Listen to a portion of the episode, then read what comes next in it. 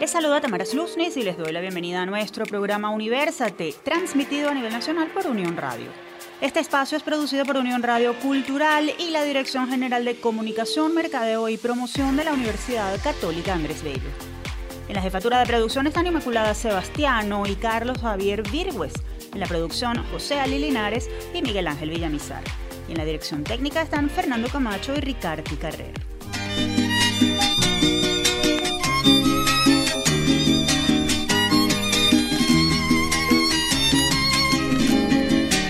Bienvenidos una vez más a Universate. Nuestro equipo está muy feliz de poder acompañarlos en este espacio de encuentro universitario. La edición de hoy estará dedicada a la Navidad, esta bonita época del año llena de música, deseos, amor, nostalgia y mucha, pero mucha esperanza. Es por eso que vamos a conversar sobre temas como el origen de la gaita, los fuegos artificiales y las mascotas, la Navidad en la diáspora y el coaching para el nuevo año. Y sin más preámbulos, vamos a recibir a nuestro primer entrevistado. Esta mucha atención. Es el bardo que parranda, cantando sus gaitas anda, deleitando a quien lo escucha. Desde el campus. En el año 2014, el Vicerrectorado Académico de la Universidad del Zulia, Luz, instaló la Cátedra Libre sobre Gaita Zuliana bajo la coordinación del artista y profesor Víctor Hugo Márquez. Este espacio formativo, promovido por la Coordinación de Cátedras Libres de Luz, permitió que sus participantes pudieran conocer y comprender los orígenes de este ritmo zuliano, además su importancia para la región y definitivamente para todo el país. La gaita ha logrado convertirse en patrimonio cultural de Venezuela, lo que significa que sus canciones, letras y ritmo representan nuestra venezolanidad. Ahora, ¿cómo ha evolucionado la gaita? ¿Qué hacer para fomentar este ritmo en las nuevas generaciones, persuadidas tal vez por otros géneros y que éstas le otorguen a la gaita el valor que tiene? Pues para hablar sobre este tema vamos a recibir vía telefónica al profesor Víctor Hugo Márquez, psicólogo ucavista y abogado egresado de Luz. Márquez, reconocido como Patrimonio Cultural del Estado Zulia, es autor y cantautor de diversos temas, además profesor de la Universidad del Zulia. Un gusto tenerlo en nuestro programa. Bienvenido, profesor Márquez. Me pediste saludar y te contesto el saludo porque llevo por escudo ser de la tierra de Mara. Genial. Profesor, cuéntenos cuál es el origen de la gaita. Su ritmo es alegre y fiestero, pero sus letras no siempre hablan de felicidad. Algunas incluyen protesta, denuncia, nostalgia y hasta, hasta tristeza. Con mucho gusto, Tamara. Mira, la, gaita es un aerófono milenario. Se calcula que hace unos 2.500, 3.000 años ella se formó como flauta, como familia de los oboes, más bien, ¿verdad? Entre India, Persia, entró a España con los romanos y luego la oleada eh, de dominación mora de ocho siglos fue América en los barcos de la conquista y la colonia. Y en el Caribe hay siete gaitas. Todo lo que de las siete gaitas, solo dos conservan pito, conservan aerófono, que son la gaita costeña colombiana y la gaita de tambora zuliana. Las otras cuatro gaitas del Zulia más la gaita margariteña cambiaron el aerófono por el canto, lo que les importa más lo que las, eh, están nucleadas alrededor del canto. Y cuando tú hablas de letras, resulta que esto comenzó siendo oral, es decir, la literatura entra en la gaita ya posteriormente cuando la gente empieza a escribir las canciones pero las canciones de la gaita fueron improvisadas oralmente. Chinita de Maracaibo, chinita virgen divina. Profesor, ¿cómo se vincula la gaita con lo religioso? ¿Por qué, aunque puede escucharse todo el año, suena sobre todo con mucha más intensidad en esta época de sembrina?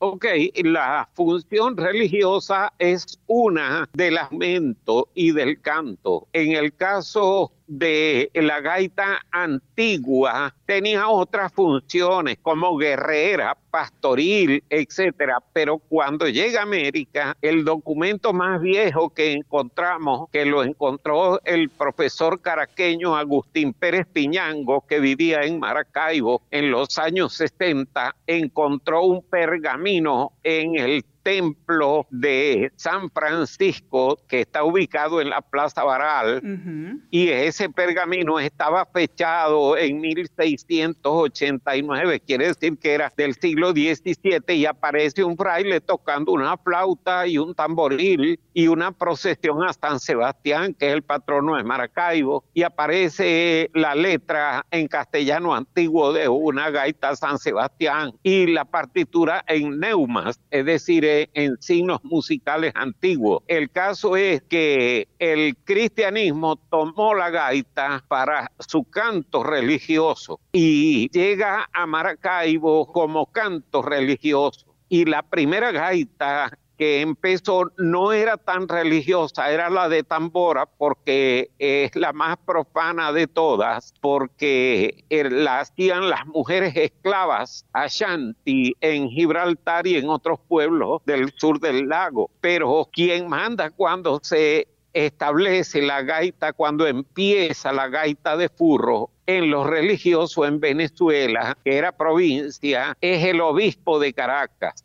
Porque fuimos Nueva Granada, los estados occidentales, desde 1676 a 1777 que Carlos III crea la Capitanía General de Venezuela. Eh, lo único que no quedó adscrito al virreinato de Nueva Granada, del Zulia y los Andes fue lo religioso. Eh, en lo religioso seguía dando instrucciones el obispo de Caracas. Entonces de Caracas salían los villancicos para todo el país, porque en los templos no se podía cantar sino lo que estuviera aprobado por la jerarquía clerical. Claro. Y de los villancicos salían las muchachas pastoras a recorrer los pesebres de la ciudad de Maracaibo y a cantar esos villancicos en los pesebres. Pero después la gente se quedaba parrandeando y ahí fue donde nació la gaita que es más profana que el villancico, la de furro. Me estoy refiriendo a la de furro. Sí, sí. Ya tenían dos y tres siglos formándose la de tambora, la de Santa Lucía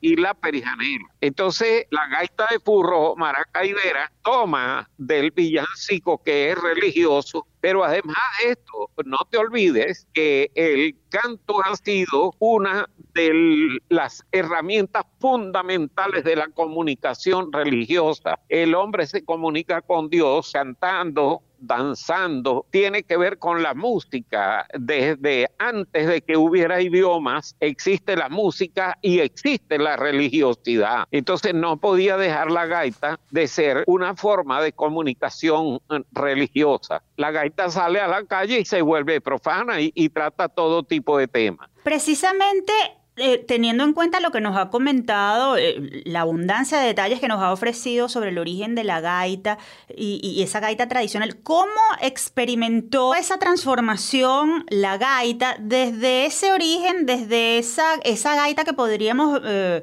calificar como tradicional hasta el género más comercial que es el que tal vez predomina hoy. ¿Cuál es la diferencia entre ambas en cuanto a contenido, en cuanto a ritmo, sonoridad, instrumentos? No solo Venezuela, sino todas las sociedades del planeta han experimentado unos cambios bastante drásticos con las revoluciones industrial, tecnológica, digital, etcétera, han traído muchos progresos, pero también han traído muchos cambios en la cultura, sobre todo en la cultura popular. En la gaita hasta hace 80 años fue una gaita artesanal, vecinal, lúdica, cooperativa, inclusiva, sin casting, sin ningún tipo de selección.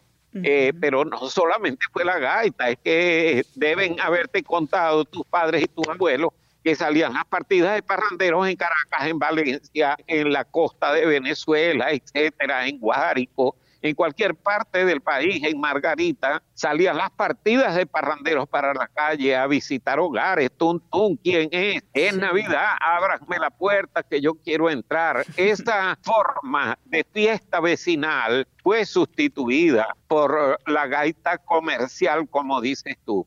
En la cátedra, yo eh, eh, y en los libros que he escrito, yo he diferenciado tres paradigmas que afectan no solo a la gaita, sino a cualquier folclore. El paradigma folclórico, que es el inicial, que es de cuando la Venezuela y todo el planeta eran artesanales, todo se hacía a mano, todo se hacía en cooperación vecinal eh, luego el paradigma académico porque los estudiosos tenían que registrar, conservar y perfeccionar las músicas que surgían del pueblo, como lo hizo por ejemplo Johann Strauss con sus valses y tanta gente más. Y luego el paradigma farandulero, porque cuando se crean la radio, la televisión, las redes sociales, el iPhone, etcétera, el Spotify, todos los instrumentos. El, paradigma más antiguo, el más natural, el más fresco, el más infantil, el más artesanal y si tú quieres el más rústico,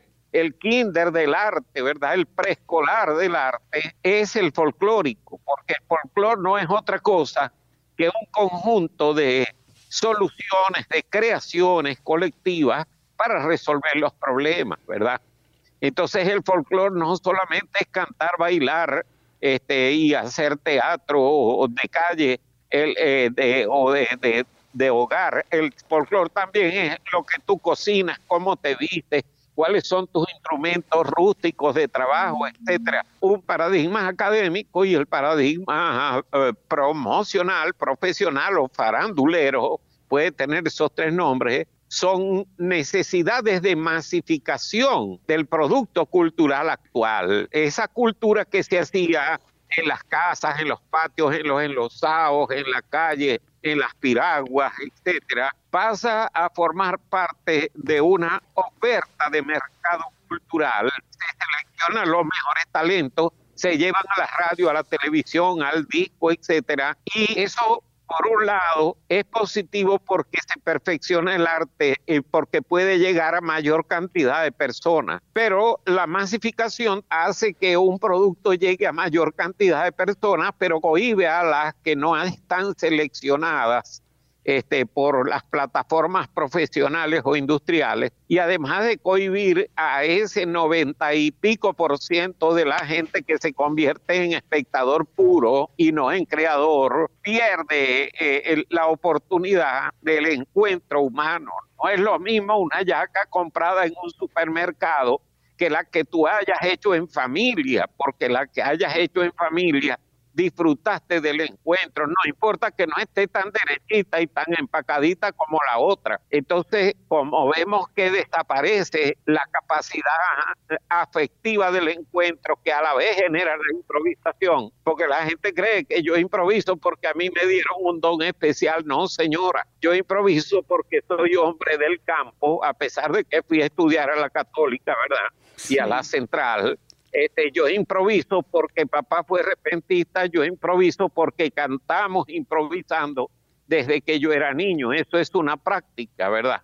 Eso es, es aprendible. Pero por supuesto, si tú te acostumbras a oír todo el tiempo lo que te zumba por la radio y por el Spotify, no vuelves a improvisar más nunca y hasta llegas a creerte que tú no tienes capacidad para improvisar. ¿Y cómo podemos, ¿cómo podemos recuperar esto? Porque, porque la evolución nos da señales por otros lados. ¿Cómo recuperar esto? Ok, tomando conciencia de que hay valores que quedaron en épocas pretéritas que hay que recuperarlo. No se trata de volver al pasado, hay que respetar la realidad y valorar lo que tenemos, que son muchas cosas buenas en la aldea global. Pero dentro de las megatendencias de la globalización hay problemas que debemos ajustar, que debemos corregir. Y uno de ellos es la autoestima estética. Por eso creo yo la cátedra, porque se nos está acabando la gaita improvisada. En la gaita de burro se nos acabó hace 60 años. Si tú quieres ir a Maracaibo y escuchar una gaita de furro auténtica, tienes que ir a mi cátedra, porque nadie te la va a cantar sino con un uniforme, en una tarima, con unos micrófonos, con unas luces y con la expectativa de grabar un disco, de ganar premios y de ganar dinero. ¿Me estoy explicando? Perfectamente, y eso me da pie para mm, hacerle el siguiente planteamiento. Las nuevas generaciones tienen acceso ilimitado a todo tipo de música a través de esas plataformas digitales que que usted nos ha mencionado. Ante esa avalancha de contenido, ¿Cómo se afectan estos ritmos tradicionales, en este, en este caso la gaita? ¿Qué hacer para que esas nuevas generaciones la disfruten, la rescaten y le otorguen un justo valor? En Caracas, sobre todo, hay eventos intercolegiales de gaita. Mm, ¿Es suficiente eso? ¿Qué más se está haciendo? ¿Qué más se puede hacer? Ok, este, no es fácil, pero es posible. Eh, eh, en 30 años que tengo yendo a representar a Venezuela en encuentros internacionales de repentismo, 34 veces he estado representando al país y hemos realizado muchos seminarios, muchas jornadas intelectuales, hemos llevado trabajos de investigación y te puedo dar eh, un detalle. Por ejemplo, mi cátedra empieza en el 2014, lleva cinco cohortes, no lleva más porque eh, ya tú sabes las ruinas que hay en el país. Yo me tuve que venir el año 18 y realizar un montón de talleres en España y participar también en festivales, seguir participando en festivales de repentismo, pero ya monté mi cohorte en un chat de WhatsApp, mi cuarta cohorte, y ya empecé la quinta cohorte de, la cátedra, que son cursos de un año. Aparte de los talleres que te despiertan, te, te, te hacen sentir una chispa de artista en tu alma, pero que no más que duran dos o tres horas, no es suficiente, ¿verdad? Este, los cursos estos que yo tengo, que ya, ya empecé la quinta cohorte, gracias a Dios, este, se van realizando una serie de ejercicios que te devuelven al, a la, vamos a decir, no a la época, sino a las capacidades de tus bisabuelos. Esos bisabuelos que cantaban y que improvisaban y que se aplicaban a todo, ¿verdad? Eh, este, es, es un doble trabajo, es un trabajo de psicoterapia de la autoestima estética pero también es un trabajo del ejercicio del, canto. Eh, mira, Dios no le hizo casting a los pájaros. Si tú vienes para el bosque donde estoy yo ahorita en el Parque Roma, tú oyes cantando toda clase de pájaros. Eh, si Dios no le hizo casting a los pájaros, ¿tú crees que Dios le hubiera hecho casting a los niños para decirle a un grupo de niños que ellos no tenían talento, que no podían entrar al coro? Eso es una crueldad de la civilización. ¿Me estoy explicando? Absolutamente. Es decir, hay que crear diferentes espacios de diferentes niveles para que todo el mundo participe en lo estético, porque si no, no hay verdadera inclusión. Y en vez de masificar, hay que recolectivizar, palabra clave. Es decir, cuidado con la palabra que tanto la palabra misión como la palabra colectivo están muy desprestigiadas por la violencia que han traído al país en los últimos años. Nosotros tenemos que recuperar esas palabras, pero no para la violencia, sino para el amor, que es todo lo contrario. Y para la inclusión. Es para el encuentro humano. es, para el bien, me explico. Así si tú vuelves a, hacer las hallacas en tu casa, no solo aprendes a hacerlas mejor, sino que tienes la oportunidad de mirar a los ojos a tus seres amados y de compartir con ellos sus penas y sus alegrías. Lo mismo hace falta, eso sí, bota el celular en ese rato que estés con la gente haciendo las hallacas. Eso hay que controlarlo porque nos están esclavizando la pantalla. Profesor, nos hemos quedado sin tiempo, pero no quiero despedirlo sin pedirle antes que nos ofrezca una interpretación, una improvisación. Yo tengo el cuatro en la mano desde que te empecé a hablar, pues me gusta improvisar, es mi modo lindo y sano de acercarme a los humanos y te hago esta seguidilla pues siempre cojo la trilla por una improvisación, una gratificación espiritual que es muy grande tengo en la UCAP que se expande en mi recuerdo y mi vida, mi universidad querida, donde yo me gradué un día y en el momento mejor me estás pidiendo que cante, pues yo voy a echar para adelante aunque no cargue un tambor. Les voy, a, improvisar una gaita de tambora que es la más antigua del Zulia y de Venezuela. Somos todo oídos. El Andrés Bello. La UCAP donde me gradué con ciencia y fe. Y si mismo tengo el sello en la Andrés Bello. del Andrés Bello, la UCAP donde me gradué de ciencia y fe. Y si mismo tengo el sello del Andrés Bello. Yo no soy un gran cantante como Alfredo Sadel, pero el verso en tropel a mí me sale al instante el Andrés Bello. La UCAP donde me gradué en ciencia y fe y en sí mismo tengo el sello el Andrés Bello. Mucho gusto me da a mí que la chinita me ampara y me entrevistan Tamara como también José Ali el Bello. La UCAP me gradué con ciencia y fe y en sí mismo tengo el sello en Andrés Bello. La gaita es felicidad, si se improvisan los versos, viene el Dios del universo, deseo feliz Navidad en. La UCAP donde me gradué en ciencia y fe, y en sí mismo tengo el sello en Andrés Bello. Gracias, profesor, por haber atendido nuestra invitación. Valoramos que usted siga dedicado a promover la cultura de la gaita dentro y fuera de nuestro país. Bravo. Gracias. Gracias a ustedes, queridos amigos. Y cuando ustedes quieran, volvemos a hablar y hasta les puedo dar algunas orientaciones para que hagan lo mismo que yo estoy haciendo, porque lo mío es querer ser un padre y los padres necesitamos abrazos de nuestros hijos. Este, necesitamos que los valores de familia y de arte eh, folclórico se vuelvan a reconstituir. Los quiero mucho. Cuando ustedes gusten, me llaman. Muchísimas gracias. Ustedes escuchaban al profesor Víctor Hugo Márquez, reconocido como Patrimonio Musical del Estado Zulia, autor y cantautor de diversos temas y profesor de la Universidad del Zulia Luz. Cuando voy a Maracaibo y empiezo a pasar el puente, siento una emoción tan grande que se me la mente. Continuamos con más de Universate, las voces de la Universidad Venezolana. Si desean dar a conocer un proyecto, iniciativa, investigación o personaje universitario destacado, ponemos a disposición nuestro correo electrónico produccionuniversate.gmail.com También nuestra cuenta arroba Universate Radio en redes sociales. En esta parte del programa vamos a poner sobre la lupa cómo los fuegos artificiales pueden afectar severamente a nuestras mascotas. Esto de la mano de un calificado experto. Quédense con nosotros. Lupa Universate.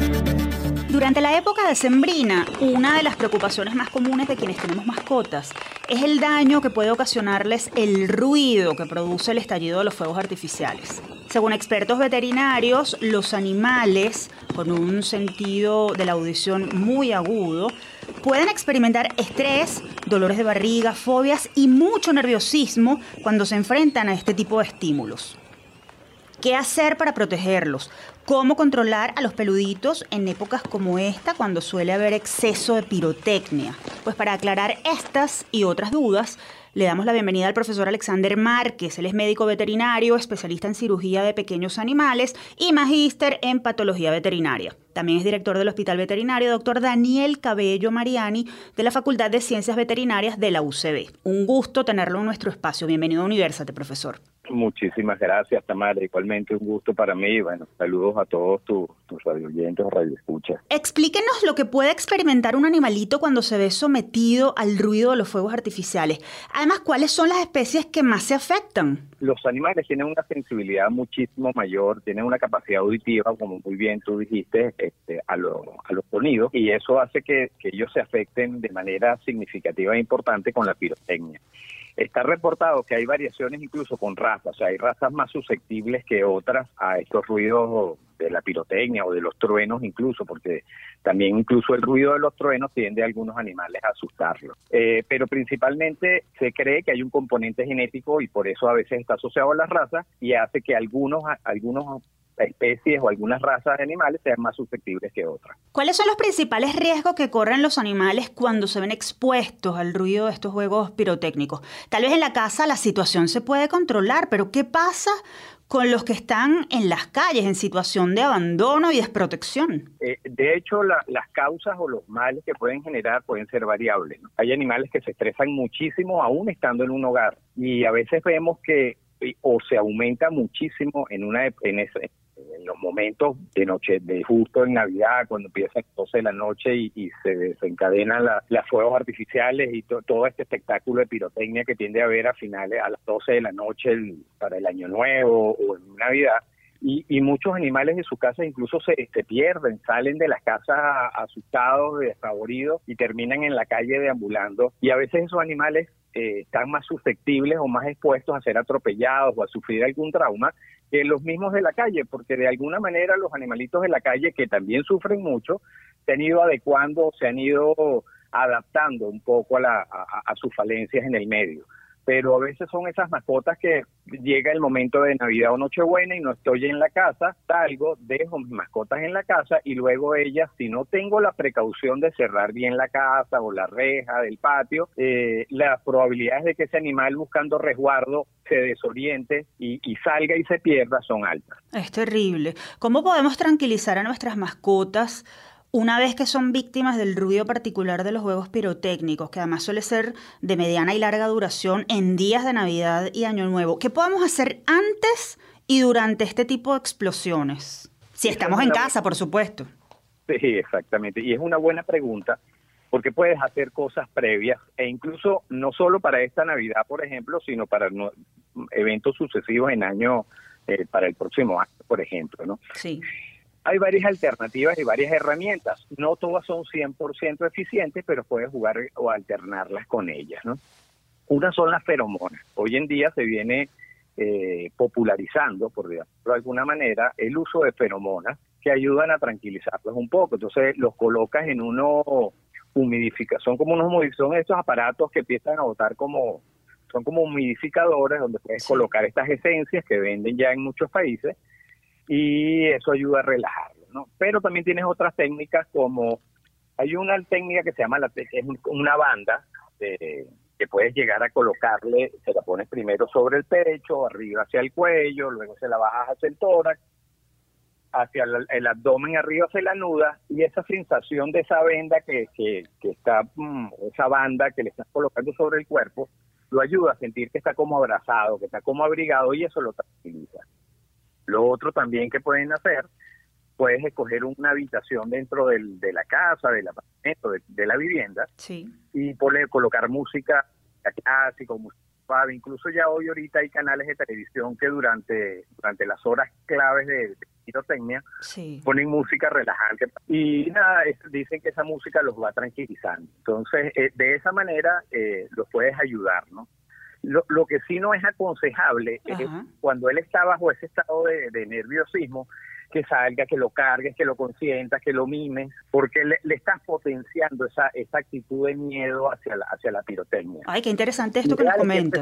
relajado, lo vayas ayudando a relajarse, entonces, no, o sea, todo caso óvalo, pero no no no no te no te enganches con ese temor del animal porque lo que hace es que se lo potencia. Y es lo que naturalmente es, la tendencia natural de uno de protegerlo y, y, se está cometiendo un error entonces. Así es, exactamente. O sea, hazle, hazle entender que está seguro, que está bien, pero no no lo no le premies ese nerviosismo y ese susto porque eso lo que hace es que le potencias esa ese nerviosismo y ese miedo a la pirotecnia. Ahora, ¿qué darles de comer? Porque estos, estos ruidos provocan eh, como consecuencia dolores de barriga, vómitos. ¿Qué darles de comer en esos días, el 24 y el 31, que suele haber tanto fuego artificial? Sí, bueno, lo ideal es antes justo de la hora clave, trata de jugar mucho con él, de sacarlo, de pasearlo, de ponerlo a caminar, de hacer ejercicio, de que coma, de que se alimente. O sea, cuestión de que ya cuando llegue la hora de la pirotecnia, él ya esté cansado, ya haya comido, y entonces más bien no, no tiende a estar tan agitado o, le afecte tanto e, ese, e, ese, ese estrés que le genera la pirotecnia.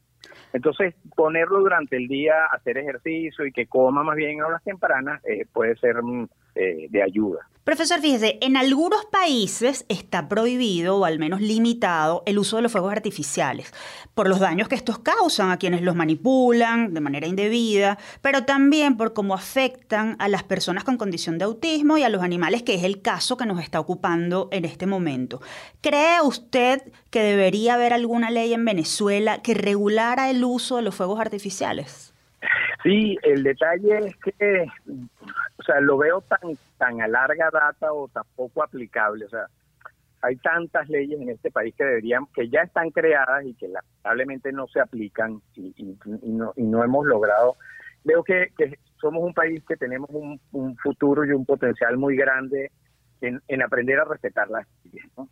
Entonces, sí, me parecería buenísimo que hubiese leyes que se crearan, leyes para proteger este tipo de... Pero, pero si te soy sincero, creo que tendríamos que empezar por empezar a respetar las que ya tenemos, ¿no? Entonces, ante ese hecho de que no lo veo tan a corto plazo, creo que tomar medidas para que tu mascota se estrese menos va a ser como más efectivo que esperar que una ley lo haga. Sí, definitivamente parece que es así. Profesor Márquez, muchísimas gracias por haber aceptado nuestra invitación.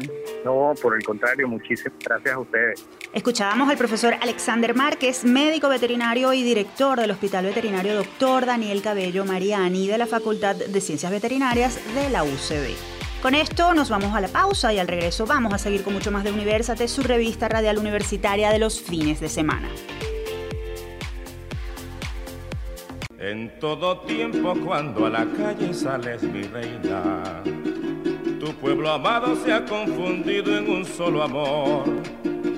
Amor inmenso, glorioso, excelso, sublime y tierno. Amor celeste, divino y santo hacia tu bondad Amigos oyentes, continuamos con Universate, las voces de la Universidad Venezolana. Recuerden que todos nuestros episodios están disponibles en iVoox, Spotify y Google Podcast. Allí nos consiguen como Producción Universate. Ahora es momento de conversar sobre cómo afrontar la Navidad en la diáspora. Esto con una invitada de lujo. Estén atentos. La Rosario Popular, de rodillas va a implorar a su patrona Foro Universate.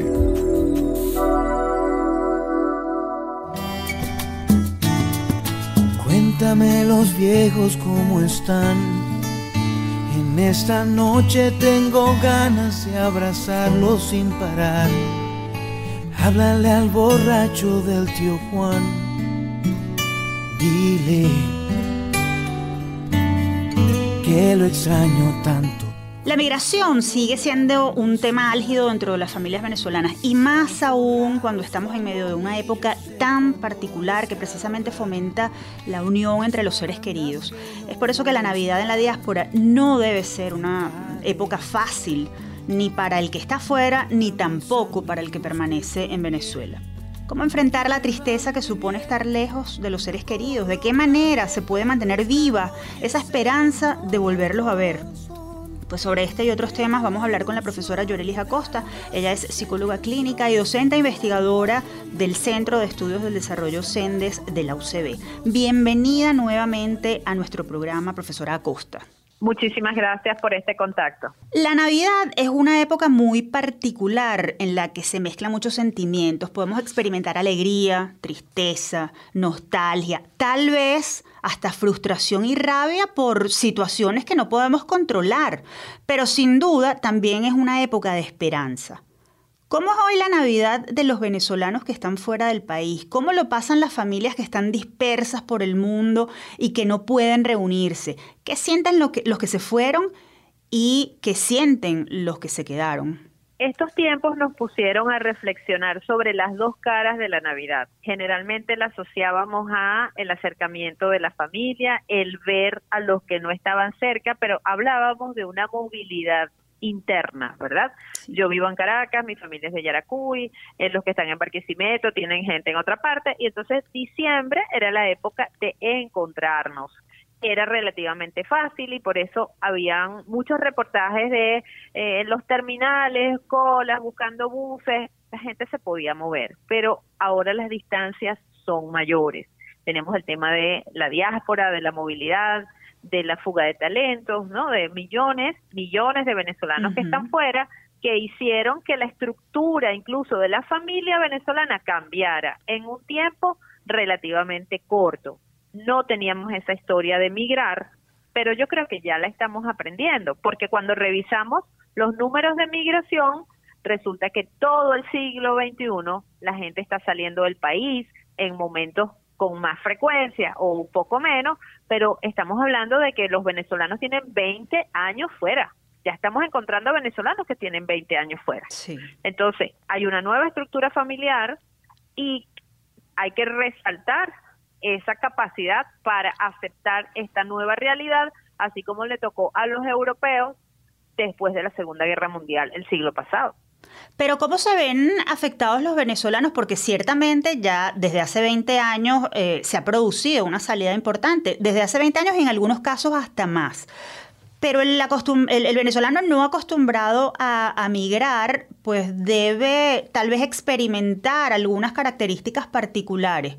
Mm, ¿Podría hablarnos eh, sobre eso? Sin duda, el tema de las emociones para el migrante es muy importante, así como el de las expectativas, el de establecerse en nuevos espacios, hacer nuevas relaciones sociales, adaptarse a esa cultura sin olvidar la propia, ¿no? Entonces son procesos complejos, pero que el venezolano ya tiene que estarlos desarrollando. Basta de seguir llorando en Navidad porque no nos podemos reunir, porque no te puedo ver, es la nueva realidad. Y enfoquémonos en las cosas positivas. Todos nos vemos y hablamos con nuestros familiares fuera, a través de un teléfono, a través de redes. Eso no lo tuvieron los españoles, portugueses, italianos que llegaron a este país a trabajar, montados en un barco que a lo mejor demoraba tres semanas, ¿ok? Ojo, entiendo perfecto que los venezolanos se van caminando y que pueden durar dos meses en llegar caminando. Son otras realidades, pero eh, apoyémonos también en esa opción de irnos o los que están fuera buscando un espacio mejor, acompañados tecnológicamente por eh, sus familiares y amigos. Profesora, y para los que están en, en situación de desventaja, ¿Cómo pueden enfrentar la soledad de no tener cerca a los seres queridos? ¿Qué recomendaciones podría usted ofrecer? Porque tal vez para algunos que están mejor ubicados eh, o tienen mm, tal vez más recursos, pudiera ser más sencilla la adaptación y, esa adecuación eh, que se produce que, se viene produciendo desde hace 20 o más años, pero los que se fueron más recientemente y que no tienen tal vez esa misma capacidad de adaptación, ¿cómo pueden ellos enfrentar la soledad de, no tener a los suyos cerca? Sí, es, digamos que la parte más difícil de emigrar, el no estar cerca, sobre todo cuando estamos del otro lado de las fronteras y nos damos cuenta que hasta la yaca es importante, que el plátano y el pequeño, ¿verdad? O sea, tu arraigo en el país familiar, pero gastronómico, geográfico, mi clima, mi mar, si, si eres de aquí de las costas. Pero el más vulnerable es el que se ha ido en los últimos años con desventajas tanto de habilidades intelectuales como físicas, el que no lleva un título y el que también no, no tiene mayores habilidades para ganarse la vida. Eso es un problema también que tenemos que enfrentar. Pero hay otras caras, los países receptores, sobre todo los que están recibiendo muchos migrantes, como es el caso de Colombia, Perú, Ecuador, tienen asociaciones para apoyar a estos migrantes, para insertarlos en el mercado laboral, para eh, sí, para, para ayudarlos en, ese, en esa adaptación. Ojo, también hemos visto que el tema de la salud mental y el tema de las emociones quede relegado porque es muy importante saber en qué condiciones llega ese migrante, si llega caminando, qué edad tiene, tiene familia, está llegando con niños, en qué condiciones físicas están esos niños, requieren vacunación, dónde van a estar instalados. Todo eso se le da prioridad, pero el tema de la nostalgia, de la emoción negativa, de la tristeza profunda e incluso el desajuste emocional que te puede llevar a tomar decisiones muy, muy tristes, ¿verdad? Como quitarte la vida o que aparezca un quiebre emocional o un brote em, de algún problema psicológico. de ese lado no se habla y falta muchísima, muchísimo apoyo. Pero hay asociaciones en todos los países. Yo confío también que los venezolanos que ya tienen más tiempo afuera también se unan Apoyen, para claro. lanzarles la mano a los que están llegando, que están en una situación de más vulnerabilidad. Entonces, si tú estás llegando a un país, a otro país, eh, busca a los grupos de venezolanos que están haciendo la comida colectiva, me imagino que van a dar eh, la cena propia de nosotros y, y ese es uno de los objetivos de los que están fuera. Tienes que establecer nuevos vínculos, adaptarte y ser fuerte emocionalmente.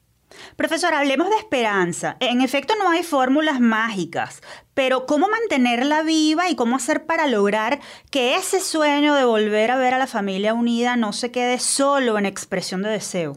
Bueno, yo confío más en el sentido de realidad, ¿ok? En muchos casos no va a ser posible. Esa mesa llena, ¿verdad? Como incluso me tocó familiarmente, nosotros nos este, nos encontrábamos todos los hermanos, mi mamá, mi papá. Eso eso ya yo lo tengo claro que no va a volver a suceder, porque nosotros somos seis y de los seis cuatro están fuera. Entonces que coincidamos los cuatro aquí no va a ser posible. Así que eso también a mí me da ese sentido de realidad que puede ser muy doloroso, pero que no puedo estar alimentando expectativas falsas. Exacto. Pero le doy gracias a Dios porque he podido ver a uno y el año que viene voy a ver a otro y estoy en contacto con todos, ¿ok? Este, al adulto mayor le cuesta también, porque el adulto mayor está acostumbrado a que esa mamá que hace las hallacas espera a todos sus hijos y que no los va a poder tener juntos, sino uno a uno. Y también el que está fuera, que obviamente pensó muchísimo antes de irse, me voy o no me voy, que lo intentó todo acá y finalmente decide salir para buscar un futuro mejor, esa es su luz, esa es esa es su meta. Yo vine a trabajar para buscar un futuro mejor para mí y para los míos. El que está afuera tiene un, un rol incluso económico importante porque está ayudando a los que están aquí en una situación más difícil. Entonces, todos estos elementos que te llevaron a movilizarte te tienen que dar fuerza para mantenerte en el país donde estás haciendo tu mejor esfuerzo. Profesora Llorelis, muchísimas gracias por su tiempo. Mm, Invaluables sus comentarios y sus, y sus mm, apreciaciones. Tamara, eh, 30 segundos para decirte que mañana jueves, ¿verdad? El jueves 16, precisamente una asociación ecuatoriana me pidió que dictara una conferencia para migrantes sobre esta, este tiempo de Navidad porque el viernes, el 18 de diciembre, es Día del Migrante. Entonces, Todo con me ese sirve. motivo, ¿qué Nada le podemos pierde. decir? ¿Cuáles son estas competencias emocionales que necesita un migrante para salir y mantenerse fuerte? Quedamos con el compromiso de luego poner la información en redes porque la Mm. conferencia va a estar grabada también. Y entonces, bueno, va a ser un espacio para dar esa información que si oíste la información a destiempo, puedas buscar la conferencia y escucharla y esperemos que alguna indicación de esa les sirva a las personas que nos van a escuchar. Perfecto. Bueno, profesora, muchísimas gracias por su tiempo y por sus apreciaciones. Feliz Navidad. Teníamos en línea telefónica a la profesora Llorelia Acosta. Ella es psicóloga y docente e investigadora del Centro de Estudios del Desarrollo CENDES de la UCB. Si desean contactarla, pueden seguirla a través de la cuenta arroba cuide su salud mental. Avanzamos con más de Universate. Recuerden que pueden seguir la transmisión de nuestro programa a través de www.unionradio.net. Y en esta parte del programa hablaremos de Año Nuevo y buenas energías. Los invitamos a quedarse con nosotros. Todo me sirve. Nada se pierde. Se acerca el año nuevo y con él los proyectos que tenemos en puertas, viajes, emprendimientos, nuevos estudios, en fin, muchos deseos que queremos hacer realidad. Ahora, pasar del deseo a la realidad, precisamente, implica un trabajo previo que contempla tal vez automotivación y sí mucho esfuerzo y dedicación. ¿Qué herramientas podemos utilizar para automotivarnos? ¿En qué debemos pensar antes de proponernos nuevos proyectos? Es bueno poner en práctica los típicos rituales de Año Nuevo, por ejemplo. ¿Eso funciona? Sobre estos temas vamos a conversar con el profesor Carlos Riera. Él es licenciado en magíster en Administración de Empresas, docente del CIAP, UCAB y coach profesional. Un gusto recibirlo en nuestro programa, profesor Riera. No, el gusto es totalmente mío. Qué, qué sabroso saludarles y además estamos en ese proceso de cierre de año, ¿no? Para enfocar nuestros propósitos debidamente. Es así. Fíjense que cuando comienza un año nosotros solemos establecer metas para nuestra vida. Estas metas mm, tienen una importante carga emocional. Ahora, ¿cómo definir objetivos viables y aterrizados? ¿Cómo combinar lo emocional que siempre está presente con lo racional en proporciones similares para alcanzar esas metas? Absolutamente. Mira, yo creo que una de las cosas importantes es no, no dejarnos llevar solamente por esa emocionalidad, como bien dices, ¿no? O sea, yo creo que eh, en principio tienes que hacer un proceso reflexivo, consciente de las cosas que funcionaron y las cosas que no en el, en el año anterior, ¿no? Como para poder enfocar claramente cómo vas a, tú, a, capitalizar, digamos, las oportunidades que tienes de cara al próximo año, ¿no? Te lo digo porque, oye, una de las cosas que sucede es que la, la, las intenciones que a veces tenemos pues quedan siendo muy vacías, ¿no? O sea, en enero pues es muy común ver cómo los, los gimnasios se llenan de suscriptores y finalmente pues esos suscriptores van desistiendo a lo largo del año, ¿no? Y eso por, por precisamente estar en un espacio simplemente de idealización y no de compromiso respecto a lo que ya hiciste en el pasado, ¿no? Ahora, yo, yo creería que hay que hay que tener un proceso reflexivo consciente antes de, digamos, tomar acciones, ¿no?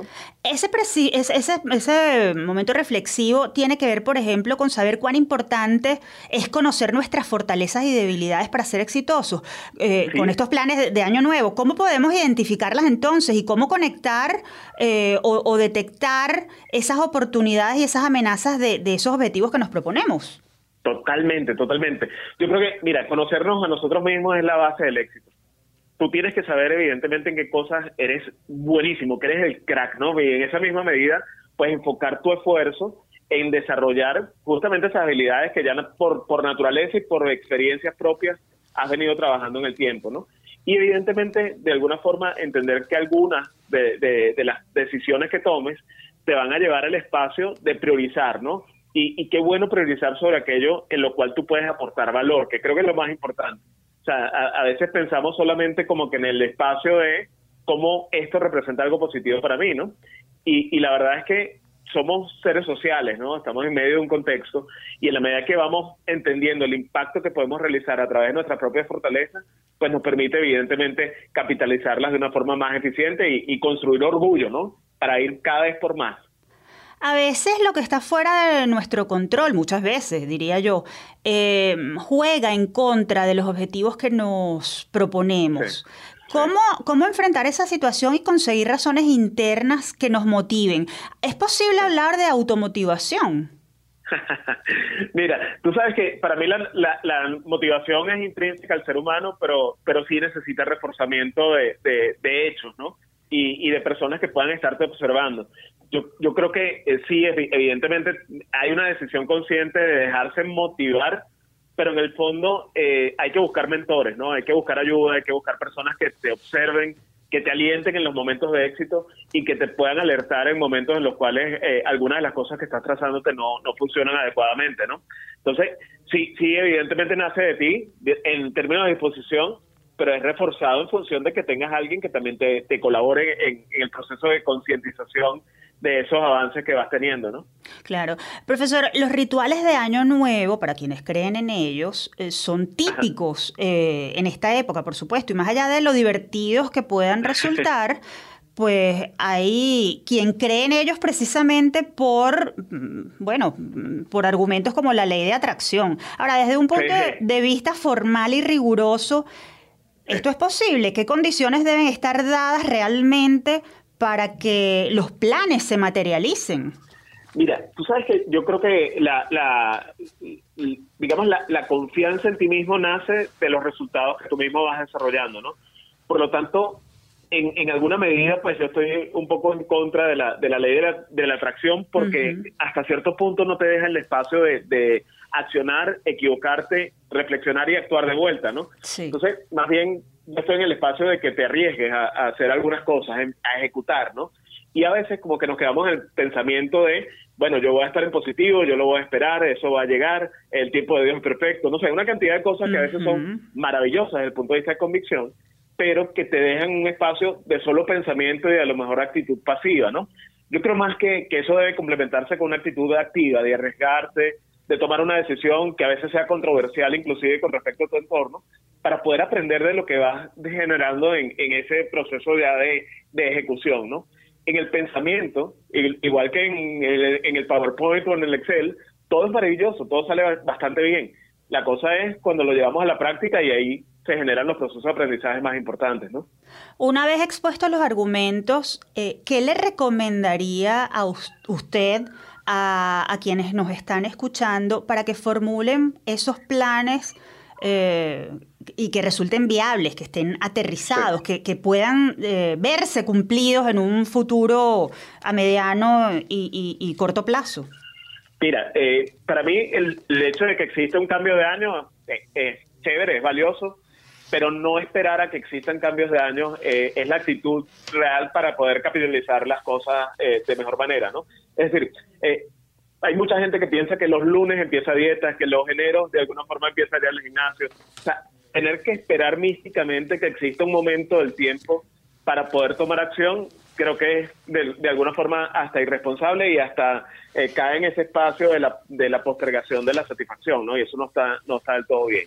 Ahora, si nosotros decidimos que el cambio mío es hoy, hoy voy a empezar a leer por las noches, hoy voy a empezar a caminar 30 minutos, hoy, independientemente del día que sea, voy a empezar a comer mejor o voy a empezar inclusive a tener un propósito claro respecto a lo que quiero hacer en términos profesionales y personales, ahí es donde empiezas a ver a la persona tomando una actitud activa respecto a su vida, ¿no? Entonces, mi, recomendación básicamente es no esperemos los lunes, no esperemos los eneros, no esperemos un momento mágico de cambio de, calendario o de edad, para empezar, ¿no? El momento que tenemos disponible, creo que la pandemia ha sido súper evidente para, para todos, que, que eso finalmente lo único que tenemos disponible es el hoy, ¿no? Y se viene hablando muchísimo del tema del poder del presente y todo lo demás, y ahora lo que tenemos es que ponerlo en práctica para saber que solamente tienes hoy para empezar.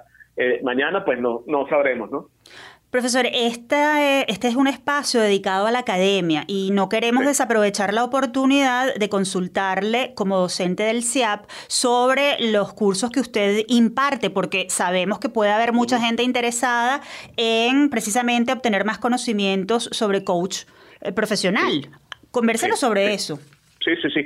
Mira, eh, la verdad es que la oferta la, la estamos eh, potenciando tanto desde el CIAP como inclusive otras instituciones donde estoy colaborando también en términos docentes, pero con la intención de que sean habilidades prácticas, sobre todo el pensamiento emprendedor, ¿no? ¿Por qué vemos que hay un espacio? Oye, porque la verdad es que eh, también de alguna forma como que esta época nos está haciendo entender que, que valerte por ti mismo es muy importante. Esto tiene mucho que ver con ese, con ese coaching del cual estamos hablando, ¿no? Oye, qué bueno valerte por ti mismo desde el mundo del emprendimiento, desde el mundo de la consultoría, desde el mundo de la profesión docente en, algunos casos, y qué bueno acompañar un poco a, esas personas que están interesadas en desarrollarse dentro de un espacio de, formación individual para su propio negocio de una forma eh, activa, ¿no? Y, creo que los programas que estamos desarrollando en este momento desde el punto de vista de retail, en el caso del CIAP, desde el punto de vista inclusive de bares y restaurantes, nos está llevando un espacio de, de promover que el individuo se sienta cada vez más orgulloso de sí mismo y que además de eso cuente con las herramientas de éxito en un mundo adverso, evidentemente. Eh, digamos que creo que en, gran medida pues eh, se postergó muchísimo el inicio de, de, la actividad emprendedora en Venezuela precisamente por el miedo al entorno, ¿no? Ya, ya nos ha quedado bastante claro que tenemos que operar con entornos adversos para sacar lo mejor de nosotros y creo que desde el punto de vista académico estamos empezando a evolucionar la oferta para precisamente atenderlo, ¿no? Así que eh, es cuestión de solamente visitar la, las páginas web de, nuestras instituciones como para que puedan eh, entender, digamos, la, magnitud de la oferta que ahora se está desarrollando, que creo que va a ser bastante interesante para cada uno, ¿no? Además, 100% digital en la mayoría de los casos. Profesor Riera, muchísimas gracias por haber aceptado nuestra invitación. Esperamos volver a tenerlo como invitado en una próxima oportunidad. Lo mismo digo, les digo un abrazo gigantesco, todo lo mejor para estas Navidades y bueno, que sea un año 2022 lleno de propósitos realizados, que es lo más importante. Que así sea. Ustedes escuchaban al profesor Carlos Alberto Riera, licenciado y magíster en Administración de Empresas, docente del CEAP UCAP y coach profesional. Frutas maduras en la arena, que aquel embrujo tiene encanto de sirena. Ahora sí decimos adiós por este 2021. Aprovecho la oportunidad para agradecer a todos nuestros radioescuchas que semana tras semana nos acompañaron desde sus hogares. Universate se ha convertido en un espacio de encuentro por excelencia. También es propicio desearles una feliz Navidad y un venturoso año 2022. Estamos seguros de que vendrán tiempos de luz para nuestro país y esta es la mejor oportunidad para llenarnos de buenas vibras, unirnos con nuestros seres queridos y ser mejores ciudadanos. Recuerden que nuestro país nos necesita unidos y con la esperanza en alto. Les recordamos que esta fue una producción de Unión Radio Cultural y la Dirección General de Comunicación, Mercadeo y Promoción de la Universidad Católica Andrés Bello. En la jefatura de producción estuvieron Inmaculada Sebastiano y Carlos Javier Virgües. En la producción, José Ali Linares y Miguel Ángel Villamizar. En la dirección técnica, Fernando Camacho y Ricardi Carrer. Y en la conducción, quien les habla, Tamara Sluznis. Hasta una próxima oportunidad. Recuerden, somos Universal. Entre el paisaje más hermoso.